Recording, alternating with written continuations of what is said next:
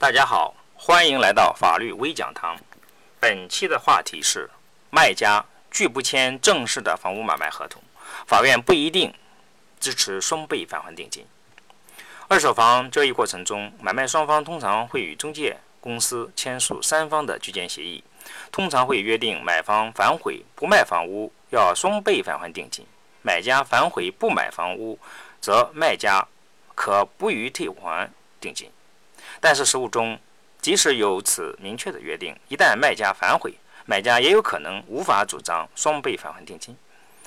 而法院是否支持双倍返还定金的关键在于居间协议的内容约定是否完备，是否已经包括了房屋买卖合同的主要条款。以下通过一则案例来说明这问题。案例简介：沈某将房屋出售给陈某，并通过中介签订三方居间协议，陈某依约支付沈某定金七万元。双方在约定的时间内到中介处协商签订正式的买卖合同，但没有达成一致意见。买家陈某委托律师致函沈某，要求他在三日内签署买卖合同，正式的买卖合同。沈某仍然拒绝。卖家沈某表示，双方已在中介公司对房屋买卖合同进行了协商，已完善居间协议，并未涉及的内容。主要包括对已有租约及已有装修如何作价、最后付款的期限以及明确违约责任等问题进行协商。石某在协商中所提事项，至今没有得到陈某口头或书面的答复。石某还在等待陈某的答复。陈某表示，居间协议签订后的第二天，石某就通知中介不想卖房了。双方在签订居间。协议时约定十月十日签订买卖合同，当时沈某没有来，中介公司发短信给沈某，三日内签订合同，故签订买卖合同的截止日期应该是十月十三日。十月十三日沈某来了，但是沈某以装修补偿的名义提出加价二十万元，对此沈某无法接受，导致买卖合同未能签订，责任在于沈某。另外，当天沈某确实提到过。阁楼租客要续约的问题，陈某表示可以接受。沈某还提到贷款何时到账，陈某表示他无法确定贷款的到账时间。陈某表示只能尽快办理贷款。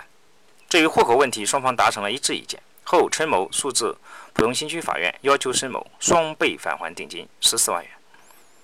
法院的意见及判决结果：一审法院的意见及判决结果，一审法院认为。双方在居间协议约定的期限内，于十月十三日晚上至中介处就合同订立事项进行了商谈。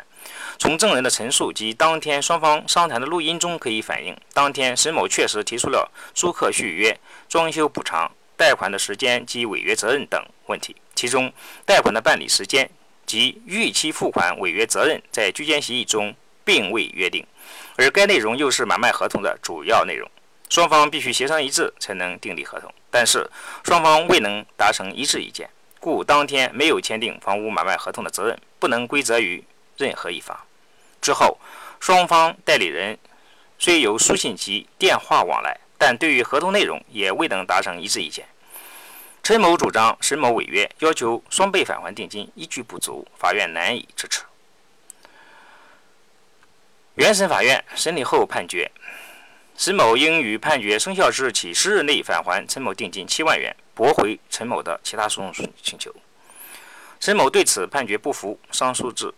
上海市一中院。二审法院的意见及判决结果：二审法院认为，上诉人与被上诉人就系争房屋签订的居间协议是双方当事人真实意思表示，该协议是双方对买卖系争房屋达成的初步合意。房屋买卖的具体内容应由双方充分协商后，在房房地产买卖合同中予以明确约定。居间协议签订后，上诉人向被上诉人支付定金七万元，作为双方签订正式买卖合同的担保。虽然在居间协议签订的第二天，被上诉人曾发短信给中介公司表示因家里老人不同意而不再卖房，但之后双方仍在居间协议约定的签约期限内去中介公司协商签订房屋买卖合同，可以认定。被上诉人以自己的行为表明了其继续出售房屋的意思表示，但由于在协商签订正式房屋买卖合同过程中，双方对房屋的装修补偿、贷款的付款时间等内容未能达成一致意见，而上述内容确实是买卖合同的主要内容，却又未在居间协议中予以明确约定。原审法院据此认定双方未能签订房屋买卖合同，不能归责于任何一方，从而判令被上诉人返还上诉人定金七万元。该判决并无不当，本院予以支持。上诉人要求被上诉人双倍返还定金十四万元的上诉请求缺乏事实与法律依据，本院不予支持。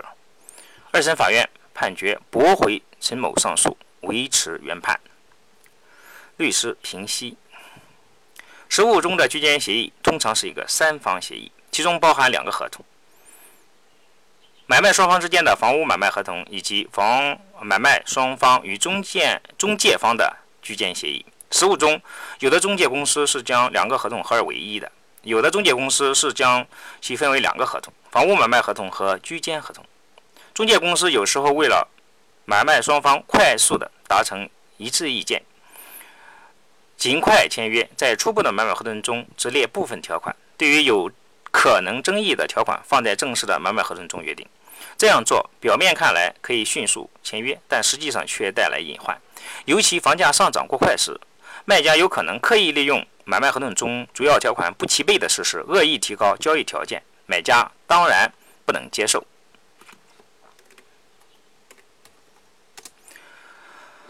于是呢，就产生了这样的后果：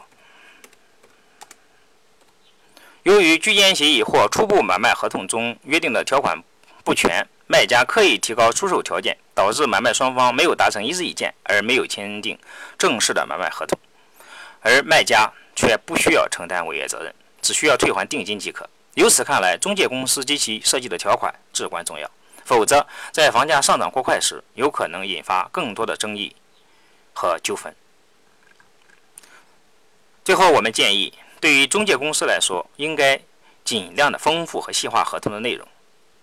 尤其重要的是。签合同时，务必安排有一定法律知识和实务经验的工作人员组织双方签署居间协议或房屋买卖合同。对于买卖双方来说，细化合同条款可以防止对方反悔。另外，由于中介公司的工作人员专业知识水平可能参差不齐，签约前买卖双方都应对自身关注点进行梳理，同时要求中介公司指派专业人员参与签约谈判。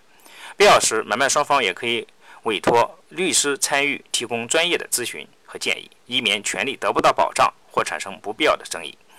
对于争议越大的问题，越应该在早期就确定下来，否则后期加上房价上涨或下跌的因素，则更难达成一致意见。一线城市的房产买卖合同标的额少则上百万，多则上千万，而买卖双方却没有对于签约。给予足够的重视，甚至出现非常明显的错误和遗漏。在没有出现纠纷之前，甚至也没有法律专业人士参与，直到迫不得已才求助于专业人士。这也与民众的法律意识淡薄有关。我们建议，房屋买卖的各方当事人对签约事项应给予充分的重视，以免产生不必要的争议或损失。本期节目就到这里，感谢收听，下期再会。